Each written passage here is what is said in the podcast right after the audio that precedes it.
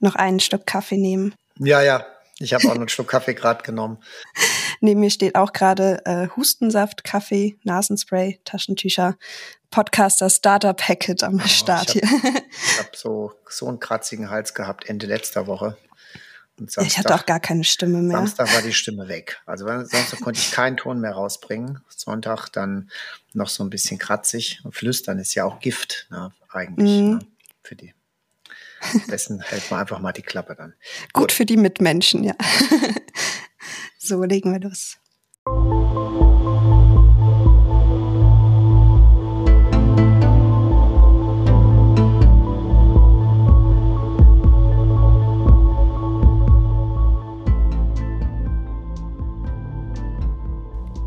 Und herzlich willkommen zu einer neuen Folge Rechtsmedizin, Dichtung und Wahrheit.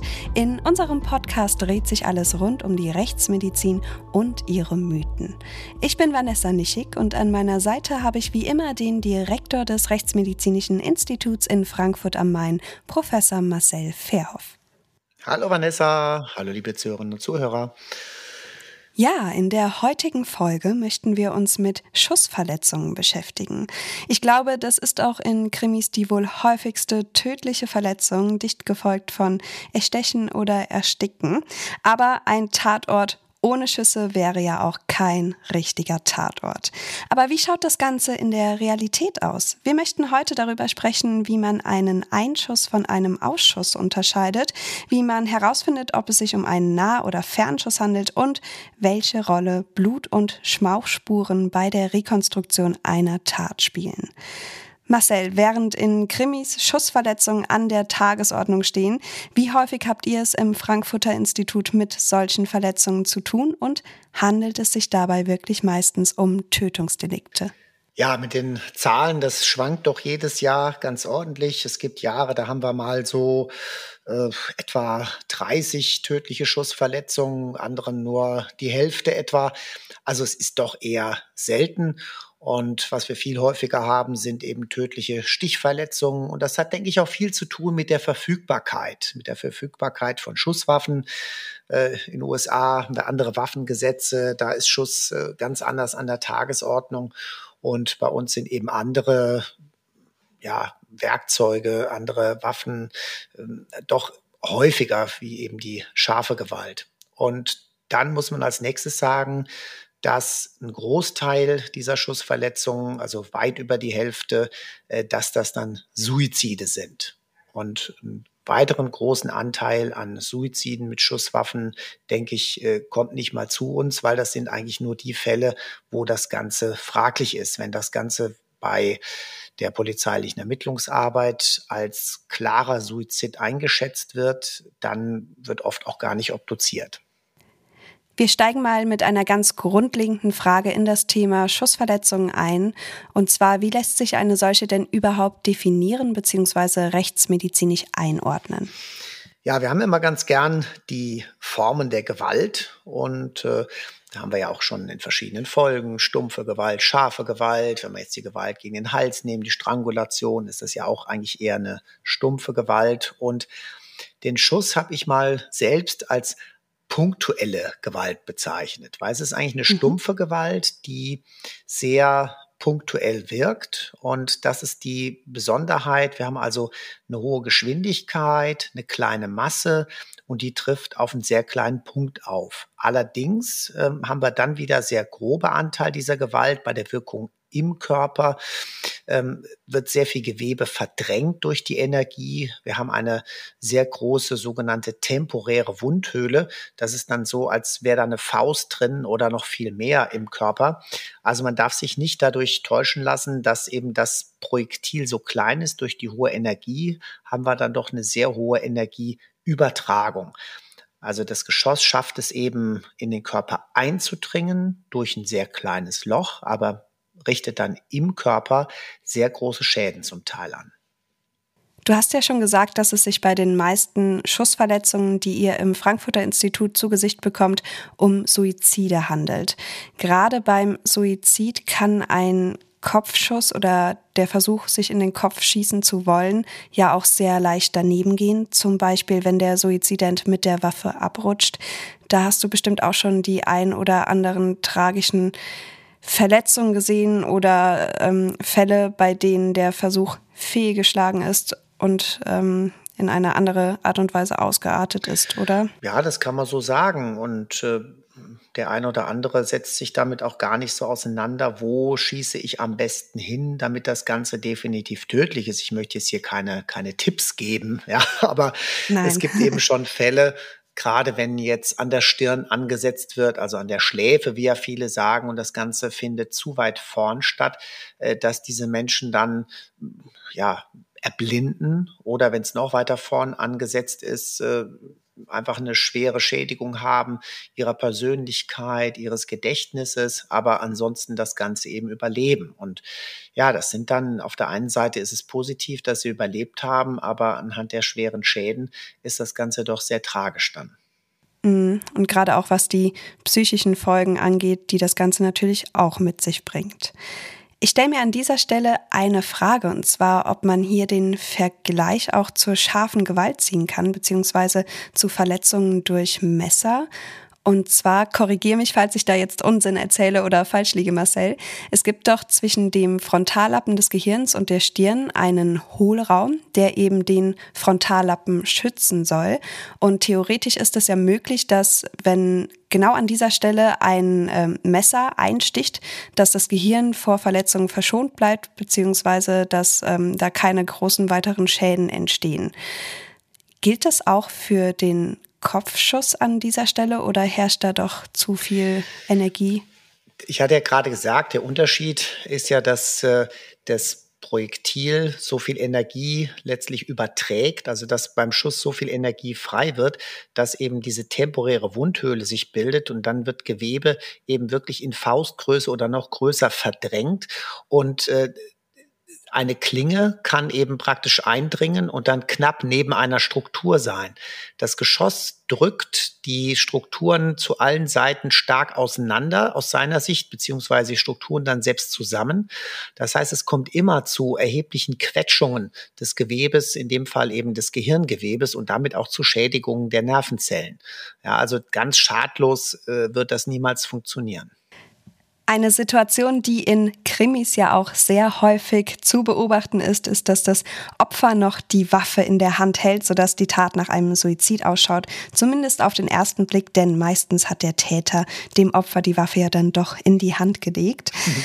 Das ist ein typisches Tatortszenario, aber ist das denn auch in der Realität möglich, dass jemand, der Suizid begangen hat, die Waffe noch in der Hand halten kann oder ist das reine Dichtung? Ja, das habe ich früher mal gelernt. Das ist äh, genau äh, andersrum. Äh, man hält die hinterher nicht mehr fest, aber es stimmt beides nicht, wenn man so möchte.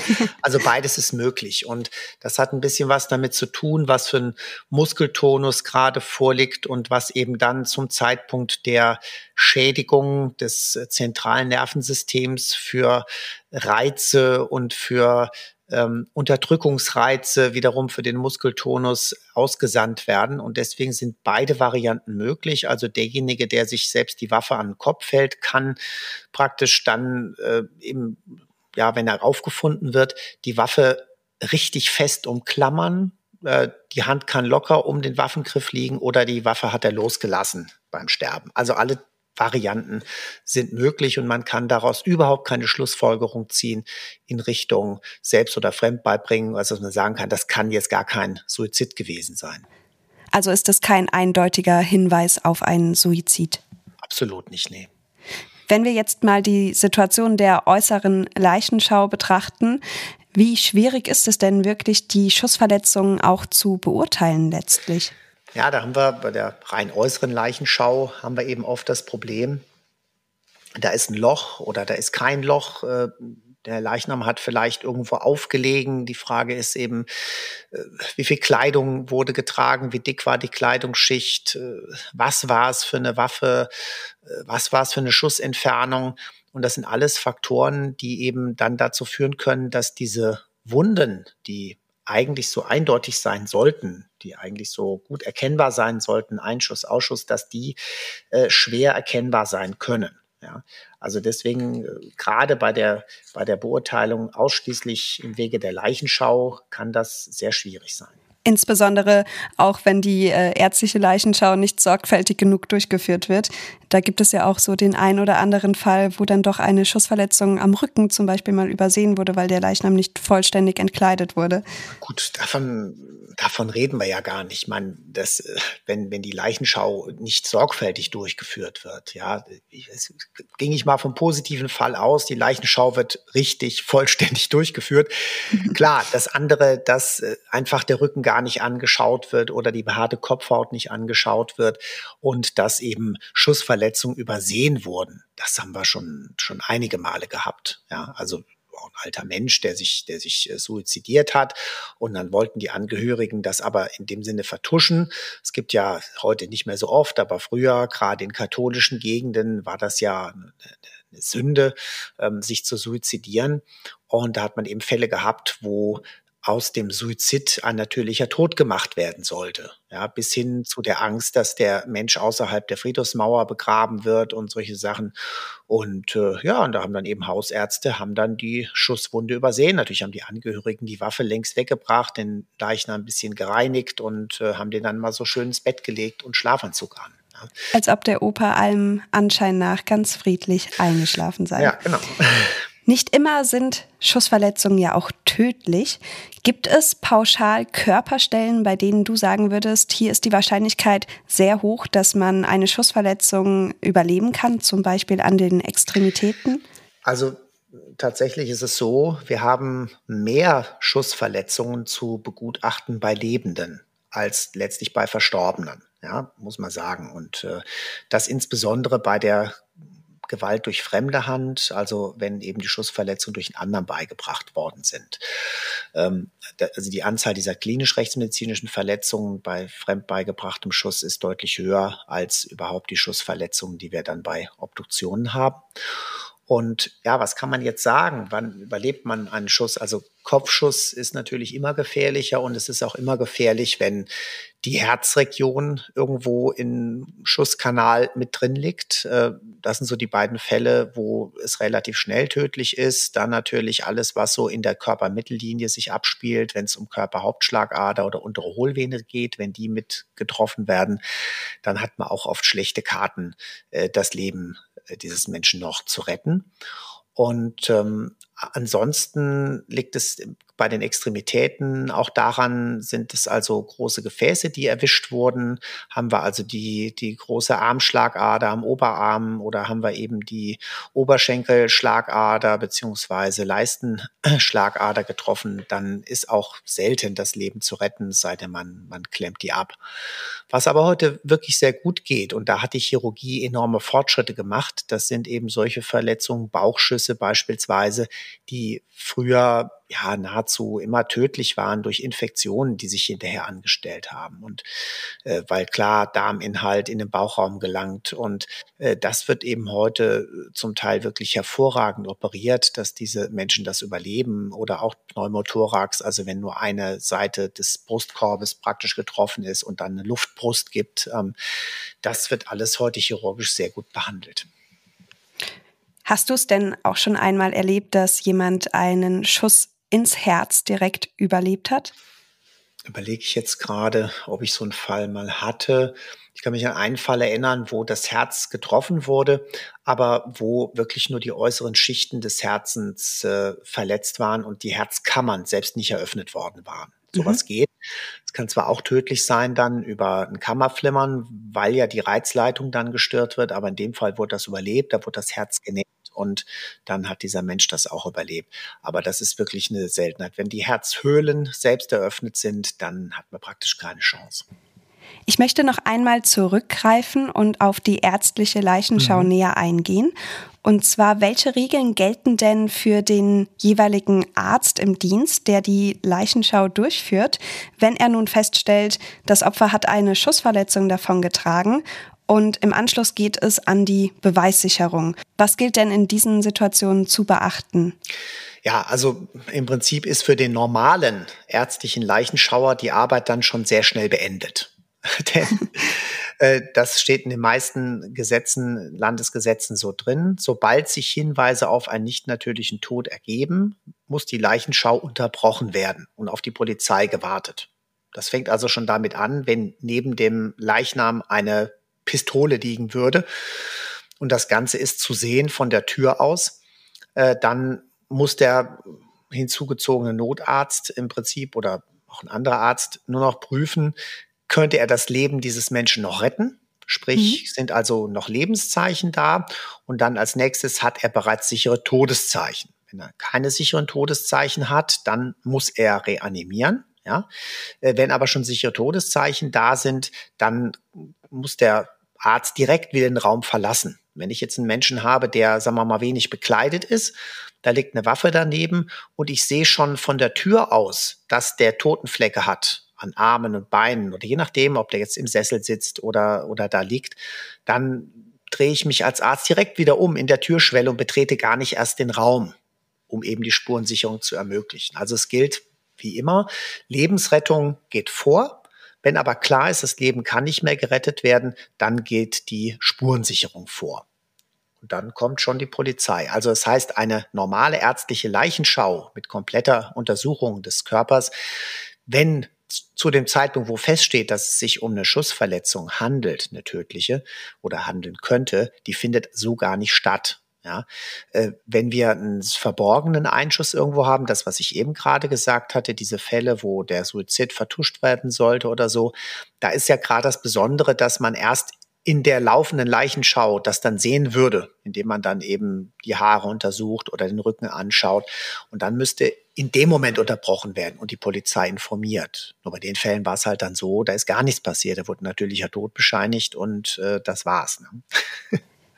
Wenn die Kriminalpolizei dann eingetroffen ist und mit ihrer kriminalpolizeilichen Leichenschau beginnt, Worauf müssen die Polizisten denn in diesen Fällen besonders achten, gerade was die Beweislage oder die Spurenlage am Opfer selbst angeht? Stimmt es, dass die Hände zunächst eingetütet werden, damit man eben Blutspuren oder Schmauchspuren ähm, besser sichern kann? Ja, also das Entscheidende sind natürlich die Schmauchspuren auf der einen Seite und die Blutspuren auf der anderen Seite. Und beides sollte so schonend wie möglich behandelt werden. Und äh, deswegen die Hände spielen eine wichtige Rolle, weil die, ja, wenn selbst geschossen wurde, bleiben eben auch Schmauchrückstände an den Händen oder auch Blut, kleine Blutspritzer, sogenannte Backspatter. Und um das eben nicht zu verwischen, um das nicht zu um das nicht zu, zu stören, dieses äh, Spurenbild, werden die Hände typischerweise eingetütet in Papiertüten, ähm, die steril sind, die keine DNA haben. Und dann sind die Hände schon mal deutlich sicherer für den Transport. Und bei Kleidung muss man eben gut überlegen, äh, was macht man damit? Lässt man die am Leichnam oder gerade die äußeren Kleidungsschichten sind natürlich, wenn eben der Einschuss im Bereich der Kleidung liegt, sind natürlich das Entscheidende wiederum, um das Schmauch Bild darauf analysieren zu können. Und dann entscheidet man sich manchmal vor Ort, nachdem man erst die Hände eingetütet hat, dann zum Beispiel die Jacke auszuziehen und die vorsichtig extra zu sichern, um dann den ansonsten bekleidet belassenen Leichnam in die Rechtsmedizin zu transportieren. Und Darüber hinaus muss man natürlich alles das, was sich am Leichenfundort an Spuren ergibt, äh, sei es die Sitzfläche, sei es die nahegelegene Wand, äh, so schonend wie möglich behandeln und dann hinterher mit gegebenenfalls chemischen Hilfsmitteln äh, ja, Schmauch oder Blut sichtbar zu machen. Wir gehen gleich noch ausführlich auf die Abgrenzung Suizidunfall oder Tötungsdelikt ein. Mhm. Aber verrat uns doch schon einmal vorab, was es mit den Blutspuren auf sich hat. Gerade wenn die sich an den Händen befinden, ist das immer ein sicherer Hinweis darauf, dass es sich um einen Suizid handelt? Nein, natürlich nicht. Denn es kann ja jemand, äh, der einen Schuss abbekommt äh, von einer anderen Person, kann ja äh, die Hand in einem in einer Position haben, äh, wo Blut, das bei dieser Schussverletzung entsteht, auf dieser Hand landet.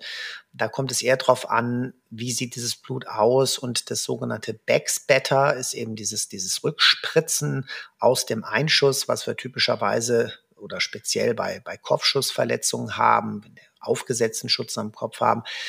Das sind sehr feine Blutspuren und die erkennt man auch als solche. Ja, die sehen anders aus als, als, als viele andere Blutspuren, die abtropfen oder spritzen. Und da muss man natürlich gesondert darauf achten, sind das so typische Backspatter-Verletzungen. Nun hat die ärztliche Leichenschau stattgefunden, die kriminalpolizeiliche und schließlich landet das Opfer dann bei euch in der Rechtsmedizin zur Obduktion. Wir haben in unserer letzten Folge über die forensische Bildgebung ja auch schon erwähnt, dass gerade in Fällen von Schussverletzungen die postmortale Computertomographie vorab sehr hilfreich sein kann. Aber was gilt es denn genau bei der Obduktion zu beachten? Die Stellen der Schussverletzungen werden frei präpariert, aber gibt es dahingehend auch Besonderheiten oder Abweichungen? Abweichungen zu einer klassischen Obduktion? Also klar, zuerst ist wichtig, dass wir diese Röntgenbilder haben, bestenfalls als Computertomogramm, Ganzkörpercomputertomogramm und dass wir uns vorher das Ganze anschauen können oder sogar parallel neben der Obduktion den Monitor stehen haben, um alle Geschossrückstände oder fraglichen Geschossrückstände genau lokalisieren zu können, dass wir wissen, wo wir suchen müssen.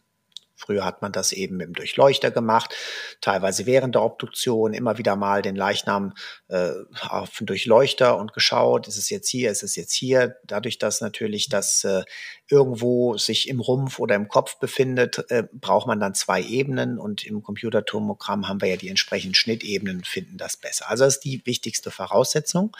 Und dann müssen wir natürlich auch äh, erstmal spurenschonend vorgehen. Das heißt, solange die Schussverletzungen als solche, Einschüsse, Ausschüsse nicht bestimmt sind, nicht ganz klar deklariert sind und die Schmauchsicherung insbesondere nicht stattgefunden hat, wird erstmal kein Wasser verwendet. Das unterscheidet mhm. also die Schussverletzungen von allen anderen Obduktionen. Es wird erstmal trocken gearbeitet. Und erst wenn wir sagen, wir haben jetzt ausreichend gesichert, äh, alles, was man eben bräuchte für spätere Vergleichsuntersuchungen äh, bezüglich Schuss. Dann wird ganz normal in Anführungszeichen weitergearbeitet äh, mit Hilfe von Wasser. Bevor wir gleich näher auf das spannende Thema der Bestimmung der Schussdistanz und somit auch der Frage, handelt es sich um einen Suizid oder doch um Fremdeinwirkung nachgehen, Marcel, kannst du uns erst einmal einen Überblick über die verschiedenen Waffenarten geben, also einen kleinen Exkurs in die Waffenkunde und welche Schussformen daraus letztlich resultieren? Wir haben eben Schusswaffen betrifft, haben wir erstmal so die große äh, Unterscheidung zwischen Langwaffen und Kurzwaffen. Und bei den Kurzwaffen haben wir die beiden großen Gruppen. Da haben wir die Revolver und die Pistolen. Revolver haben typischerweise eine Trommel, Pistolen haben ein Magazin. Ähm, und äh, es wird aus diesem Magazin dann praktisch automatisch nachgeladen, immer wieder in die Schusskammer, während in der Trommel, das ist ja ein Teil der, der, der Schusskammer, wenn man so möchte, die sich dann immer weiter dreht. Ähm, also das sind zwei unterschiedliche Prinzipien und wir haben beide, wenn man so möchte, Vor- und Nachteile, was jetzt die mechanische Robustizität betrifft. Da haben eben Revolver gewisse Vorteile. Die Pistole kann dafür mehr Schüsse aufnehmen im Magazin. Die Revolvertrommel hat ja normalerweise nur sechs, manchmal acht oder sogar nur fünf Schüsse. Und so ein Pistolenmagazin kann nochmal deutlich mehr Schüsse haben. Äh, möglicherweise äh, bis zu 20 im Extremfall. Dafür ist aber die Mechanik bei einer Pistole anfälliger. Es kann häufiger mal zu Ladehemmungen kommen. Und äh, ja, also das ist so, das sind so gewisse Unterschiede, äh, was jetzt diese mhm. beiden Kurzwaffenformen betrifft. Auch zu den Kurzwaffen zählt man die Maschinenpistolen, die also in sehr hoher Geschwindigkeit äh, Pistolenmunition abfeuert. Das sind aber teils sehr einfache Waffen. Und dann haben wir die sogenannten Langwaffen, auch Gewehre dazu.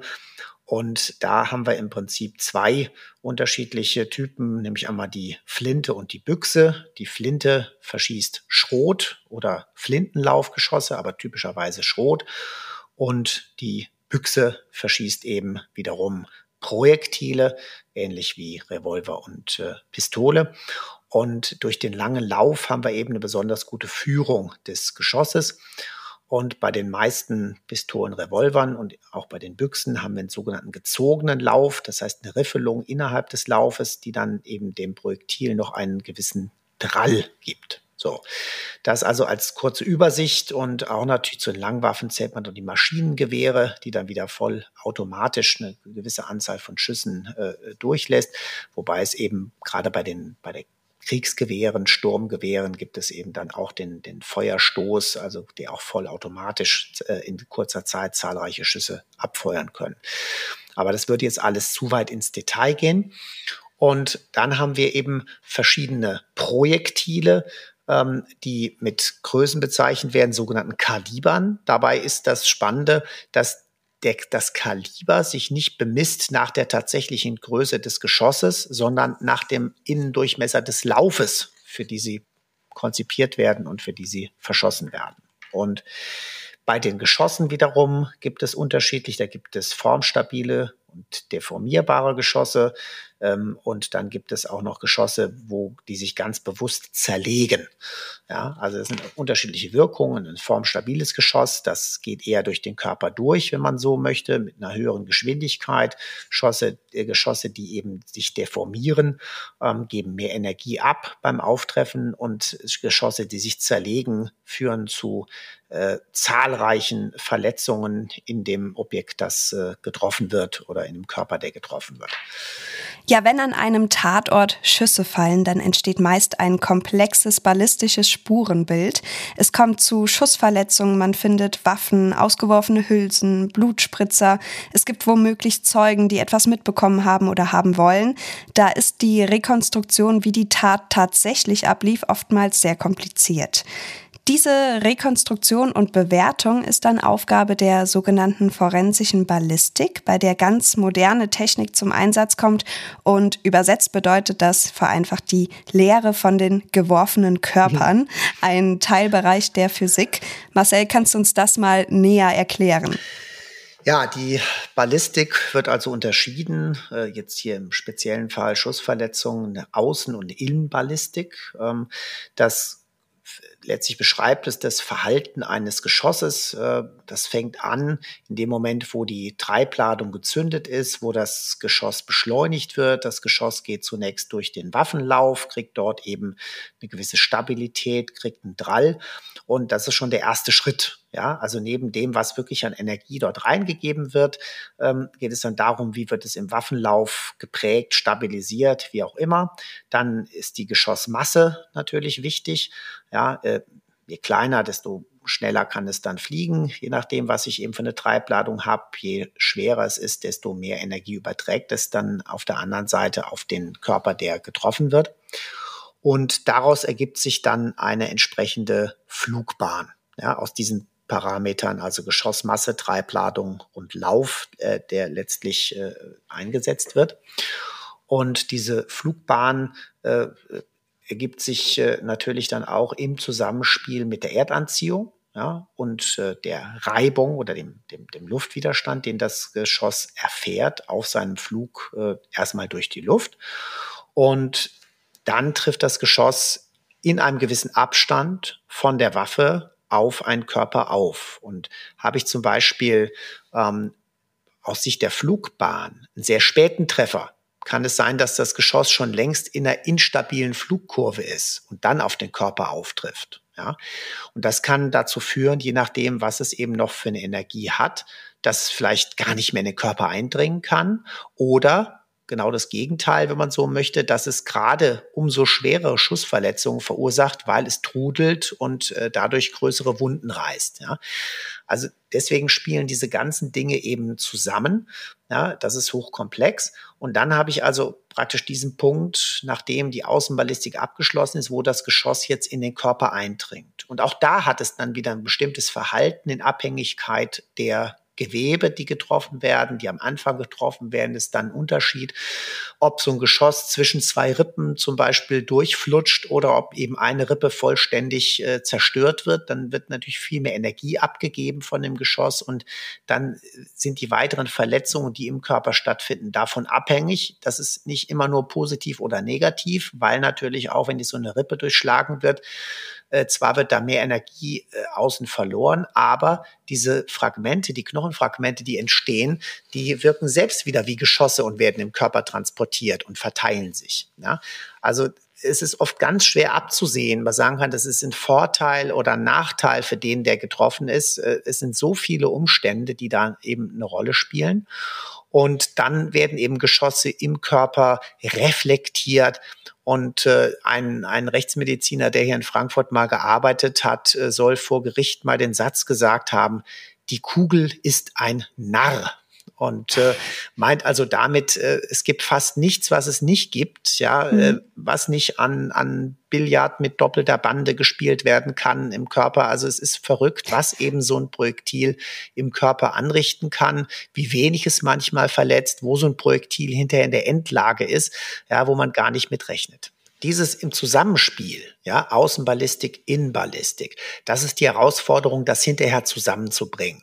Also, dass man bei der Obduktion im Idealfall Schusskanäle, ähm, Schussrichtungen äh, bestimmt, Schusswinkel und das dann in den Zusammenhang mit den äußeren Bedingungen trifft. Wir haben heute haben wir Möglichkeiten, Tatorte sehr fein dreidimensional zu rekonstruieren, äh, die Körperoberfläche äh, des Opfers zu scannen, vielleicht auch die CT-Daten damit reinzubringen.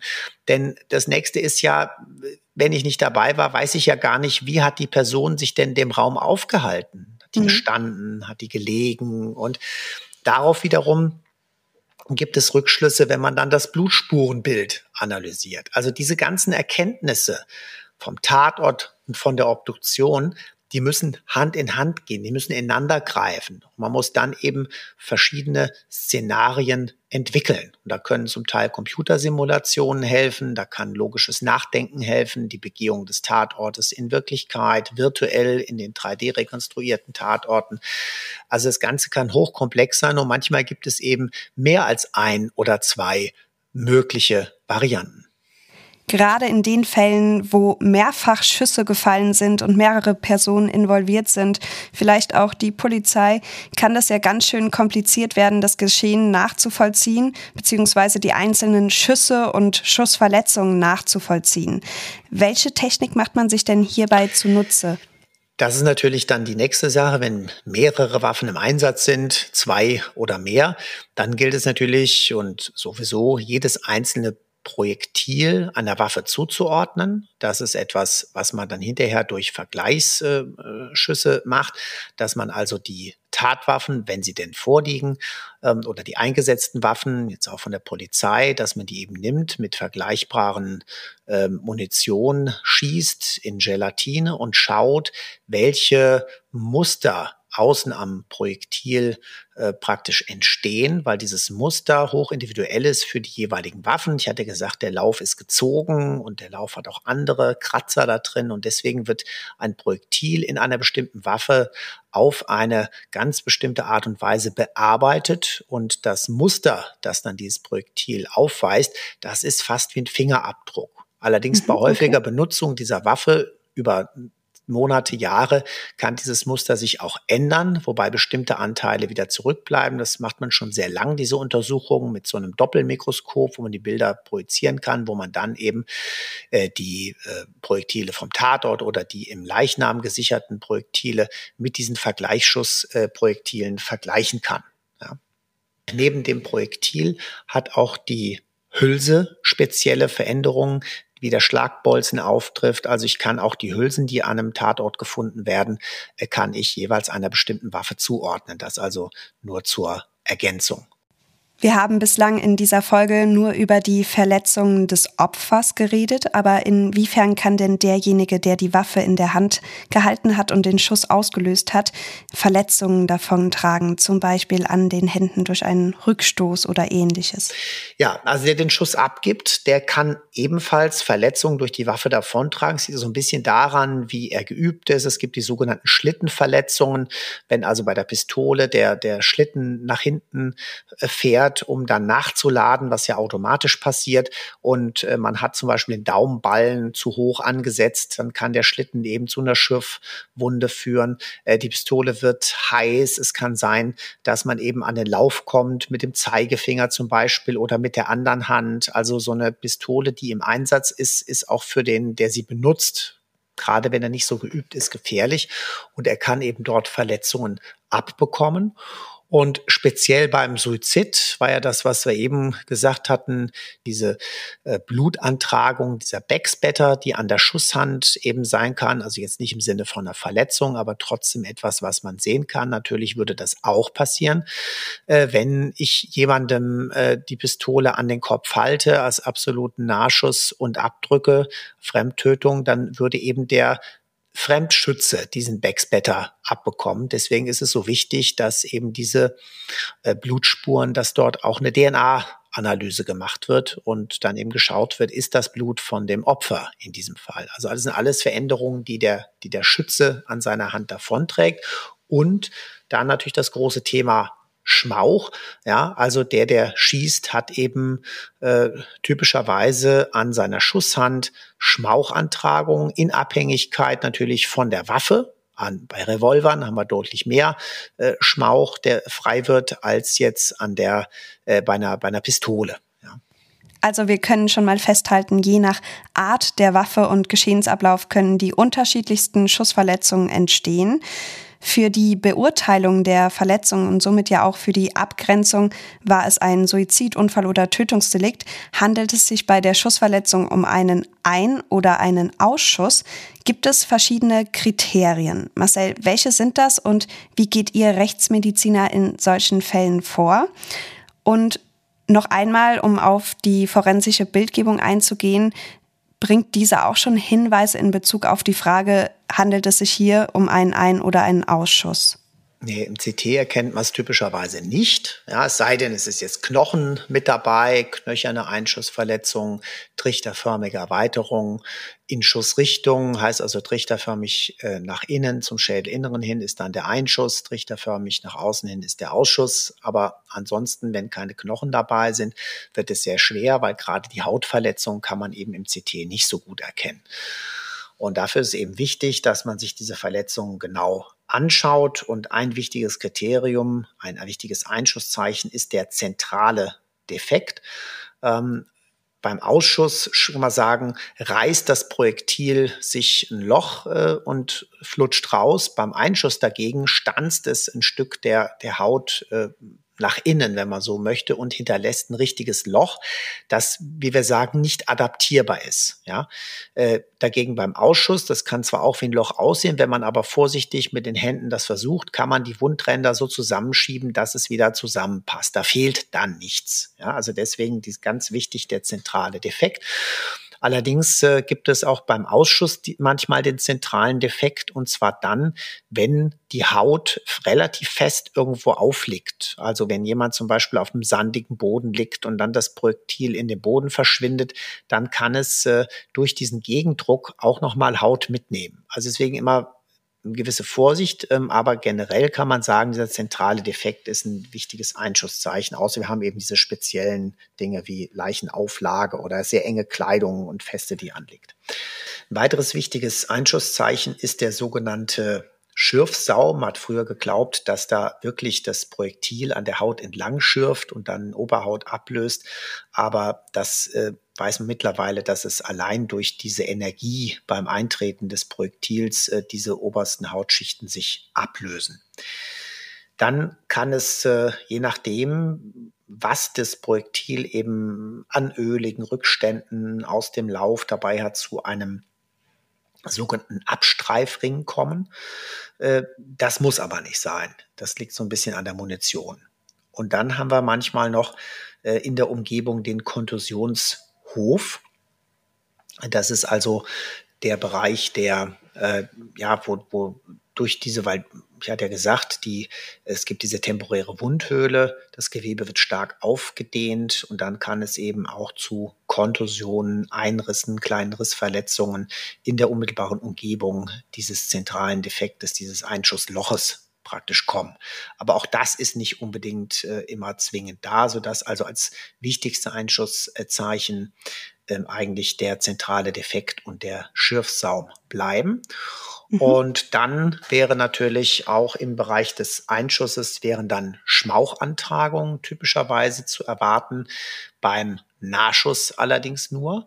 Äh, wenn, das, äh, wenn das zu weit weg ist, äh, haben wir keinen Schmauch mehr drin. Oder auch dann nicht, wenn äh, etwas dazwischen lag. Also wenn wir eine bekleidete Einschussstelle hatten, dann wenn man die Kleidung wegnimmt, dann ist der Schmauch an der Kleidung und wir haben eben dann nur den zentralen Defekt und den Schürfsaum in der Haut selbst. Sprechen wir einmal darüber, bevor wir näher auf Schmauchspuren eingehen, wie man herausfinden kann, aus welcher Distanz ein Schuss auf das Opfer eingetroffen ist. Das ist ja gerade in Fällen sehr relevant, wenn nicht eindeutig ist, ob es sich um einen Suizid oder um ein Tötungsdelikt handelt. Grundsätzlich unterscheidet man grob zwischen Nah- und Fernschuss, wobei man da den Nahschuss noch einmal differenzierter einteilt, und zwar in den absoluten und relativen Nahschuss. Was bedeutet das genau? Genau. Also der absolute Nahschuss, das nennen wir auch den aufgesetzten Schuss. Und der hat eben als typische Zeichen äh, sehr häufig die sogenannte Stanzmarke oder wir nennen es auch das Waffengesicht, äh, weil praktisch ja der, der, der Lauf vorne liegt hier auf auf der Haut und äh, das gibt so ein richtiges Stanz, äh, Stanzfunktion, wenn man so möchte, bei Schussabgabe. Und zusätzlich wird der Schmauch, wenn es ein richtiger Abschluss besteht, also die, die Waffenmündung direkt auf der Haut liegt, wird der Schmauch praktisch unter die Haut gepresst. Dann haben wir eine sogenannte Schmauchhöhle unter der Haut. Das funktioniert nur, wenn eben die Waffe wirklich aufliegt. Wenn wir also diese beiden Zeichen haben, oder zumindest eins davon, dann sprechen wir von einem sogenannten absoluten Nahschuss, also aufgesetzten Schuss. Und jetzt kommt die Unterscheidung zwischen relativem Nahschuss und Fernschuss. Die wird nämlich dadurch getroffen, dass wir bei einem relativen Nahschuss Schmauchantragungen haben und beim Fernschuss keine Schmauchantragung. Und damit kann man auch keinen absoluten Wert liefern, weil eben das von Waffe zu Waffe, von Munition zu Munition unterschiedlich ist, ab welcher Entfernung keine Schmauchspuren mehr vorhanden sind und äh, wann äh, noch welche da sind. Ja? Und das ist wirklich die Unterscheidung zwischen Fernschuss und relativem Nahschuss. Und beim Fernschuss kann man eben äh, generell nicht sagen, aus welcher Entfernung das ist. Ja, Habe ich also ein Scharfschützengewehr, ähm, kann ich nicht sagen, ob der jetzt aus 50 Meter getroffen wurde oder aus 150 Meter. Es geht einfach nicht. Ja? Ähm, es sei denn, ich habe wirklich so die absolute Schmerzgrenze dieses Gewehres erreicht, wo dann das Projektil nicht mehr stabil ist, hatte ich ja vorhin gesagt. Dann kann ich am Einschuss sagen, wenn ich weiß, dass es das Gewehr war, okay, das muss schon in diesem Bereich gewesen sein, wo das Projektil etwas anfängt zu trudeln. Ja. Aber das ist das Einzige. Habe ich einen relativen Nahschuss, dann unterscheidet sich die Dichte der Antragungen eben wieder der Schmauchspuren ähm, in Abhängigkeit von der Entfernung. Und das kann ich eben durch Vergleichsbeschüsse kann ich das Ganze ähm, ermitteln. Ich muss also die, die Dichte oder das, das, das Schmauchantragungsbild der eigentlichen Schussverletzung entweder auf der Haut oder auf der Kleidung, je nachdem, was eben in der Kleidung getragen wurde, muss ich auf die eine Seite nehmen und dann auf die andere Seite verschiedene Probebeschüsse, wo eben mit der Tatwaffe oder zumindest einer vergleichbaren Waffe und der gleichen Munition, die bei der Tat eingesetzt wurde, aus unterschiedlichen Abständen geschossen wird. Und dann kann ich eben die Abstände praktisch eingrenzen. Und da kann ich dann im Extremfall auf den Zentimeter genau die Schussentfernung bestimmen. Und so als grobe Orientierung in Zahlen kann man von einem relativen Nahschuss sprechen, wenn die Schussentfernung unter einem Meter ist und alles, was mindestens einen Meter äh, Distanz beträgt, gilt als Fernschuss, oder? Wenn ich sehr saubere Munition habe, äh, mit, mit hohem Verbrennungsanteil, dann kann es auch sein, dass ich unter einem Meter keine Schmauchantragung sehe. Ja? Okay. Ähm, also deswegen Meter, Meter 50 ist so typischerweise das, was ganz gut geht. Aber es gibt auch andere Waffen, da mal zwei Meter 50, drei Meter eben noch Schmauchantragung. Also sie sind wirklich hoch individuell. Okay. Ja, wir sprechen hier die ganze Zeit über Schmauch. Was ist denn überhaupt Schmauch und ist der überhaupt sichtbar? Wie kann man sich das denn vorstellen? Wie sieht das aus? Ja, also Schmauch ist so ein Überbegriff äh, für alle Verbrennungsrückstände der Treibladung. Ja, also das äh, kann eben Nitrocellulose sein, das kann äh, Bleirückstände sein, ja, also metallische Anteile, alles das, was eben in der, das kann Schwarzpulver sein, wenn ich eben diese Munition hatte. Ähm, also alles das, was äh, an Rückständen da ist, was nicht vollständig verbrannt wird und was dann praktisch in der, aus der Laufmündung herauskommt, das äh, äh bezeichnet man als Schmauch. Also alle typischen Bestandteile, die die Patrone so hergibt. Die Patrone hergibt und die halt nicht äh, vollständig verbrennen, genau. Ja, und äh, das kann unsichtbar sein. Ne? Denn eigentlich sind es hauptsächlich die metallischen Anteile und je nachdem, was ich für eine Treibladung habe, habe ich die heute gar nicht mehr dabei. Und deswegen kann auch dieser Schmauch komplett auf den ersten Blick unsichtbar sein. Es gibt anderen Schmauch, der richtig schwarz ist, wie der vom, vom Schwarzpulver eben, ja, wie der Name schon sagt. Ähm, aber bei anderen, bei moderner Munition sehe ich erstmal nicht unbedingt was. Und wie können Schmauchspuren im Einzelfall nachgewiesen werden? Geht das auch schon im Rahmen einer postmortalen Computertomographie oder welche Technik nutzt man da? Also Computertomographie bringt da normalerweise nicht weiter. Die könnte feine Metallpartikel detektieren. Aber wie gesagt, das ist ja nicht mehr so häufig. Also das äh, bringt uns nicht weiter. Es gibt eben dann chemische Reaktionen, wie man das Ganze sichtbar machen kann. Und äh, Dafür muss ich aber ja den Bereich äh, möglichst eins zu eins gesichert haben. Und da gibt es zwei Möglichkeiten. Das eine hört sich jetzt ein bisschen martialisch an, aber das ist äh, eigentlich immer noch, wenn man so möchte, der Standard, dass eben wirklich diese, die, Haut der Einschusswunde großflächig herausgeschnitten wird. Ja? Dass ich also ein Stück von wenigstens 10 mal 10 Zentimeter, ähm, wo dann der Einschuss sich in der Mitte befindet, äh, herausschneide und diese Haut dann aufspanne auf einer Pappe und die eins zu eins sichere und natürlich vorher dran schreibe, wo war oben, wo war unten, damit ich genau die räumliche Orientierung habe. Es gibt äh, andere Methoden, wo man sozusagen mit einer, mit einer bestimmten Technik die Schmauchpartikel von der Hautoberfläche als negativ, wenn man so möchte, sichert. Das ist auch eine Methode, die wir hier im Institut ziemlich weiterentwickelt haben. Ähm, das ist die sogenannte Polyvinylalkoholmethode. Da werden praktisch, äh, ja, wird, wird eine Textilfläche, die befeuchtet ist, aufgebracht und dann wird äh, das Ganze stabilisiert mit so Gipsbinden kann man sich das vorstellen. Und dann gibt es wie einen 1 zu 1 Abdruck der Hautoberfläche, wobei eben ein Großteil dieser Schmauchrückstände äh, wirklich mitgenommen wird von der Hautoberfläche. Und dann hat man praktisch spiegelverkehrt, hat man dann das Schmauchbild der, der Haut von der Hautoberfläche gesichert. Und das ist natürlich ästhetisch äh, was ganz anderes, als ja, wenn natürlich. ich jetzt beim Leichnam, gerade wenn ich einen Kopfschuss habe oder so, ich muss Gesichtshaut mit rausschneiden. Äh, mhm. Das ist dann schon äh, aus Sicht des Leichnams entstellend. Wie gesagt, es geht normalerweise nicht anders, aber mit dieser Methode äh, und das Wichtige ist ja, dass man wirklich dann einen Großteil der Schmauchrückstände auch wirklich bekommt. Wenn ich nur einen kleinen Teil abnehmen würde, würde ich ja genau das Gegenteil erreichen. Dann könnte ich ja hinterher gar keine Probebeschüsse mehr machen und könnte nicht mehr sehen, ob die Dichte zu den Abständen passt. Dann würde ich ja die Befunde massiv verfälschen. Aber die Methode haben wir hier ganz gut etabliert. Also es ist zwar die unschönere Methode, aber doch die sicherere Variante. Äh, das Rausschneiden wäre die sichere, das stimmt. Aber wie gesagt, mit unserer PVAL-Methode äh, erzielen wir wirklich gute Ergebnisse und äh, können dann auch äh, kosmetisch äh, ja, ganz andere Feiner Resultate vorgehen, haben. Genau. Und der, es muss eben nicht äh, in, in, sichtbaren Zonen, gerade wenn eben noch Angehörige Abschied nehmen wollen nach der mhm. Obduktion, ist das natürlich heftig. Da muss man einen großen Klar. Verband drum machen, wenn man da ein 10 mal 10 Zentimeter großes Hausstück rausgeschnitten hatte vorher. Ja, das, auch gerade wenn es im Gesicht ist. Genau, und das kann man halt durch unsere Methode, kann man das verhindern.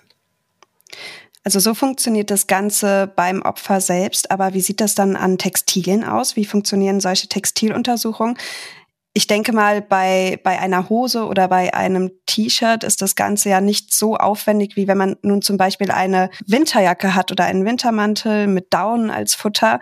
Ähm, ja, wie funktioniert das dann? Es kommt ja auf die Oberfläche an, genau. Ne? Wie du schon sagtest, ein T-Shirt spanne ich einfach den Stoff vorsichtig auf eine glatte Fläche äh, und wenn ich halt einen Mantel habe oder so, dann nehme ich den, den, den Oberstoff, schneide ich dann praktisch raus. Ja. Also, aber das ist ja ganz praktisch, weil auf dem Textil ist es ja schon aufgetragen und ob ich jetzt so eine Jacke zerschneide, das ist sicherlich nicht so gravierend, wie wenn ich eben aus dem Gesicht ein Stück rausschneide. Aber kannst du allgemein sagen oder feststellen, dass Schmauchspuren wirklich sehr sichere oder verlässliche Hinweise sind, die im Einzelfall, je nachdem, wie sich die Tat ergibt oder die Umstände, ähm, auf einen Suizid oder eben auf den Täter, auf ein Tötungsdelikt hinweisen?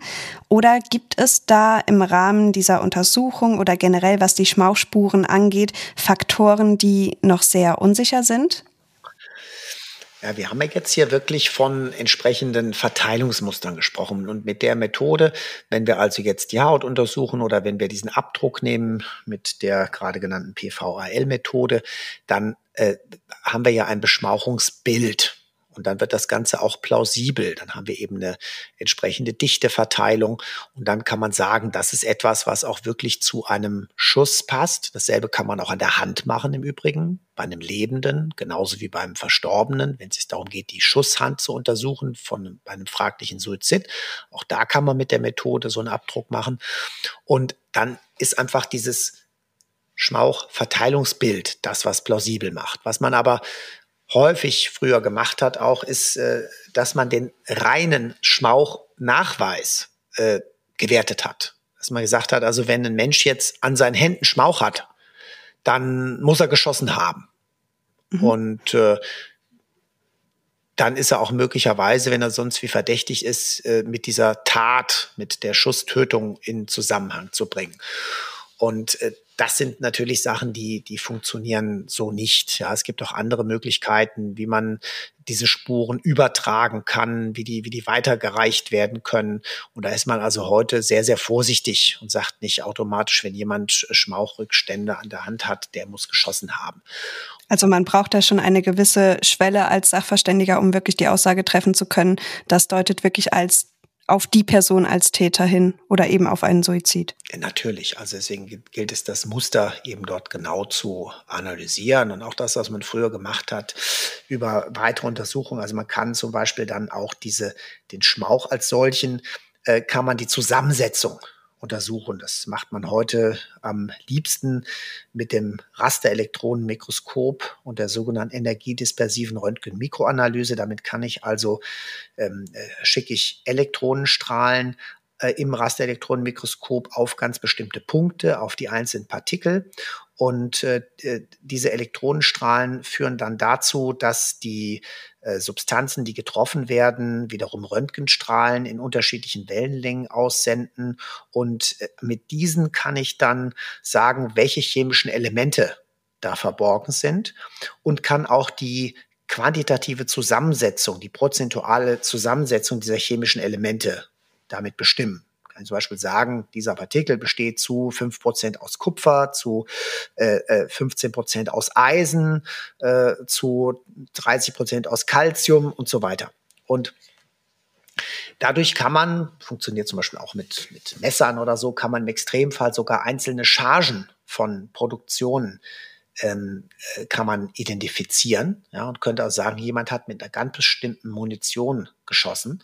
Ähm, Allerdings sind auch da gewisse Grenzen gesetzt. Und diese Zusammensetzungen, diese prozentualen Zusammensetzungen können sich eben auch verschieben, sodass das irreführend sein kann, dass man also jemanden fälschlicherweise dann doch nicht die Munition zuordnet, obwohl er mitgeschossen hat, oder umgekehrt, dass sich es in eine Richtung verschiebt, dass man jemanden fälschlicherweise zuordnet.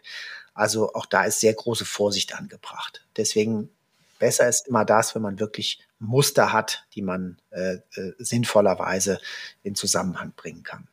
Zum Schluss kommen wir nun zu der alles entscheidenden und spannenden Frage, war es ein Suizid oder ein Tötungsdelikt im Einzelfall, also war es Selbst- oder Fremdbeibringung. Du hast im Laufe der gesamten Folge schon einige Kriterien genannt, die dafür und dagegen sprechen können. Aber wenn du das jetzt noch einmal zusammenfassen magst, welche Kriterien gibt es? Was spricht genau für einen Suizid? Was spricht für ein Tötungsdelikt? Ja, also klar, es gilt die Schussverletzungen, die man hat. Und es gibt sogar Fälle, wo ein Suizident es schafft, zweimal zu schießen. Ja, also eigentlich würde man ja denken, äh, ein Schuss, dann ist man tot, jetzt ein Kopfschuss. Mhm. Aber es gibt auch Menschen, die schaffen es, zweimal in den Kopf zu schießen. Ja, die drücken hintereinander ab und dann ist der Reiz offensichtlich auf dem Finger noch, noch mal abzudrücken und das geht also. Das ist kein Ausschluss in dem Moment. Das heißt, ich schaue mir die Schussverletzungen an, die da sind, äh, versuche mir ein Bild zu machen, wie ist der Schusswinkel, dann geht es um die Schussentfernung.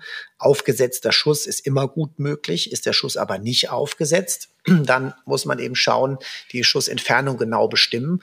Und hatten wir eben, wenn die Schussentfernung jetzt mit der Pistole auf dem Kopf ein Meter ist, da muss man sagen, äh, schafft er das eigentlich gar nicht mehr selbst äh, zu schießen. Mhm, ja?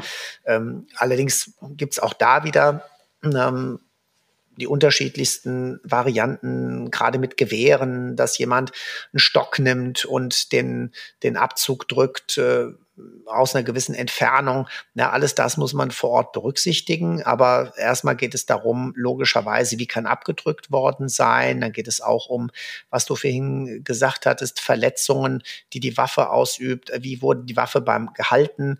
Äh, wenn ich aus einer gewissen Entfernung auf meinen Kopf ziele, dann würde ich eher den Daumen nehmen, äh, um dann den Abzug zu drücken, ähm, als den Zeigefinger, weil da muss ich ja den Arm verbiegen und schaffe nicht so einen großen Abstand. Also das alles versucht versucht man zu rekonstruieren, zusammenzubringen.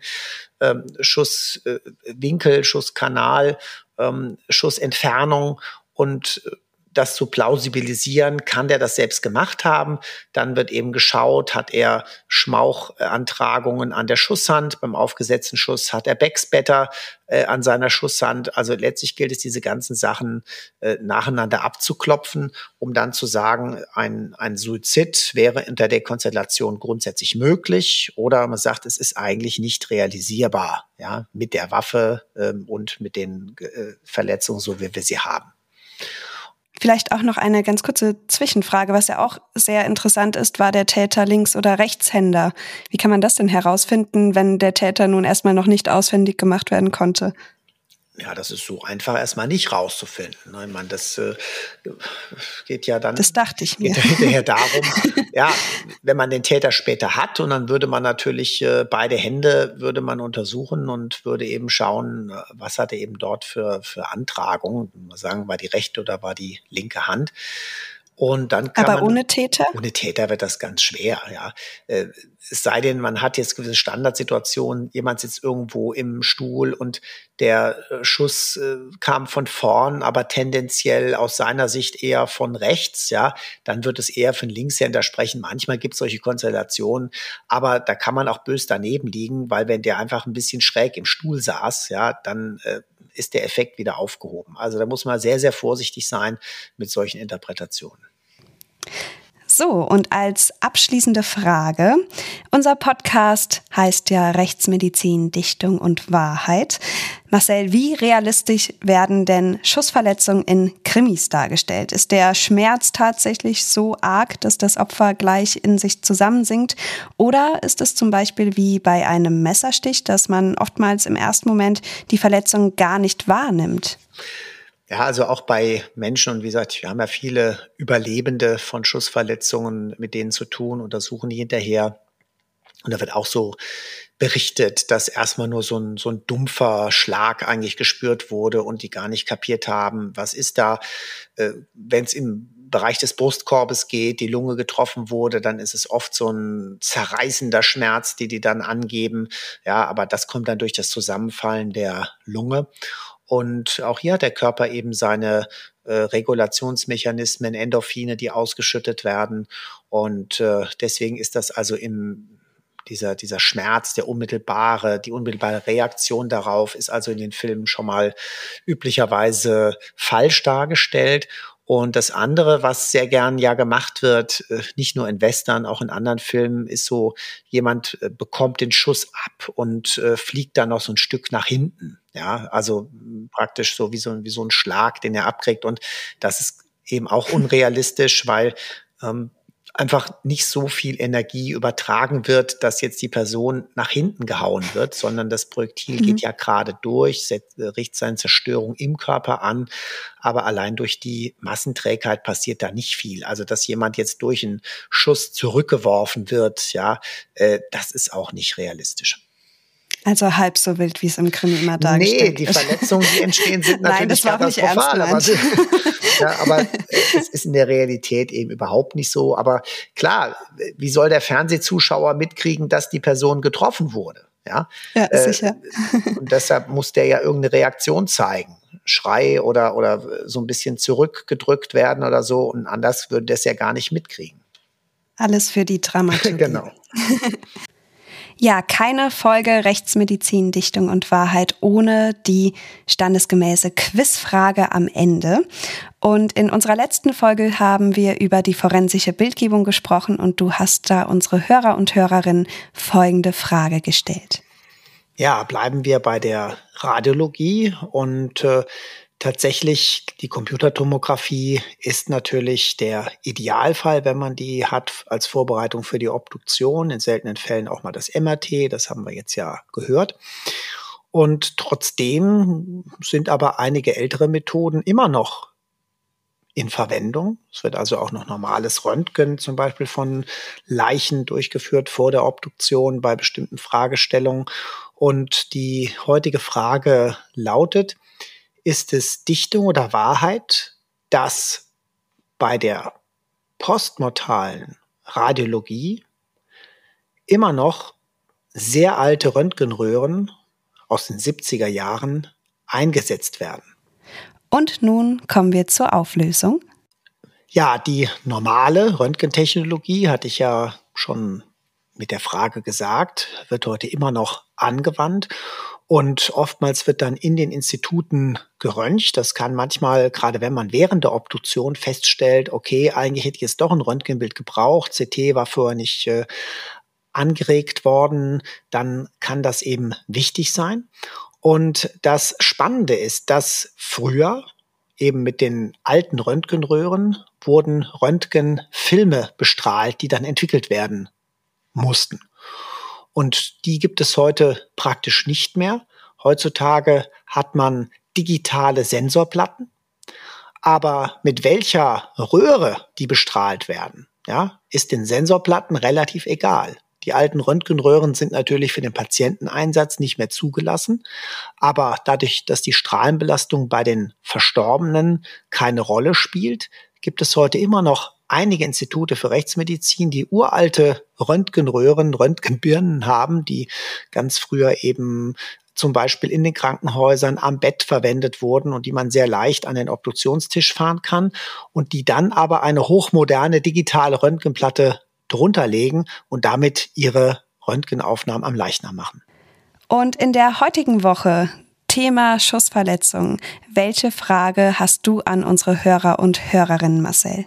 Ja, ich habe eine Frage, die, oder ich habe das eigentlich selbst erlebt und das ist auch nicht nur Dichtung und Wahrheit, sondern die Frage ist ein bisschen offener gestaltet. Ja, mhm. und zwar ist die heutige Frage, ähm, es war ein Fall von einem suizidalen Kopfschuss. Also jemand hat eine Pistole an der rechten Schläfe angelegt und hat sich äh, erschossen.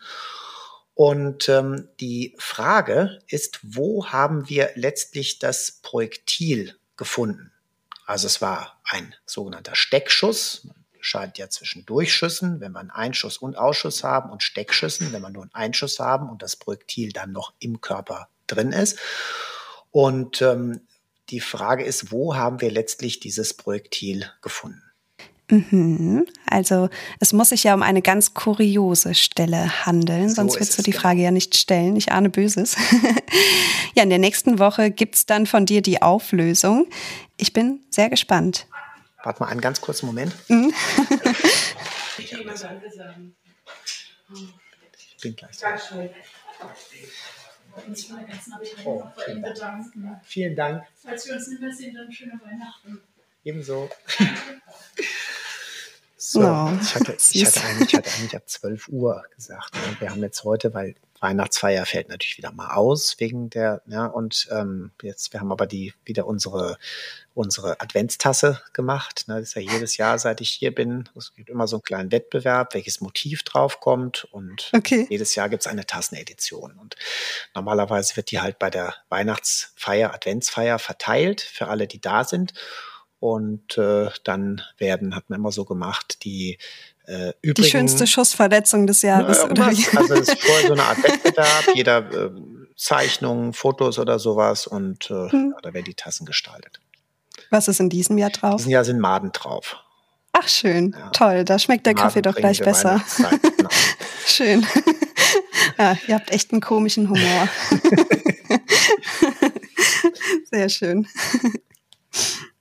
Gut, machen wir das Ende. Ja, das war die vorletzte Folge für dieses Jahr. Noch eine, die erscheint pünktlich an Weihnachten. Also dürft ihr uns auch an Heiligabend lauschen. Das Thema verraten wir aber noch nicht. Ansonsten gilt wie immer, wenn ihr Fragen an uns habt oder weitere Infos über verschiedene rechtsmedizinische Themen oder Eindrücke aus dem Rechtsmedizinischen Institut in Frankfurt bekommen möchtet, dann schaut doch gerne auf unserer Instagram-Seite Rechtsmedizin Podcast vorbei. Und wenn ihr Themenwünsche, Lob oder Kritik an uns habt, dann könnt ihr uns dort auch gerne eine Nachricht hinterlassen. Und wir freuen uns natürlich auch, wenn ihr unseren Podcast auf der Podcast-Plattform eures Vertrauens abonniert. Wir hören uns also an Heiligabend wieder und bis dahin habt eine schöne Vorweihnachtszeit und passt auf euch auf. Alles Gute, schönen Advent für euch. Tschüss.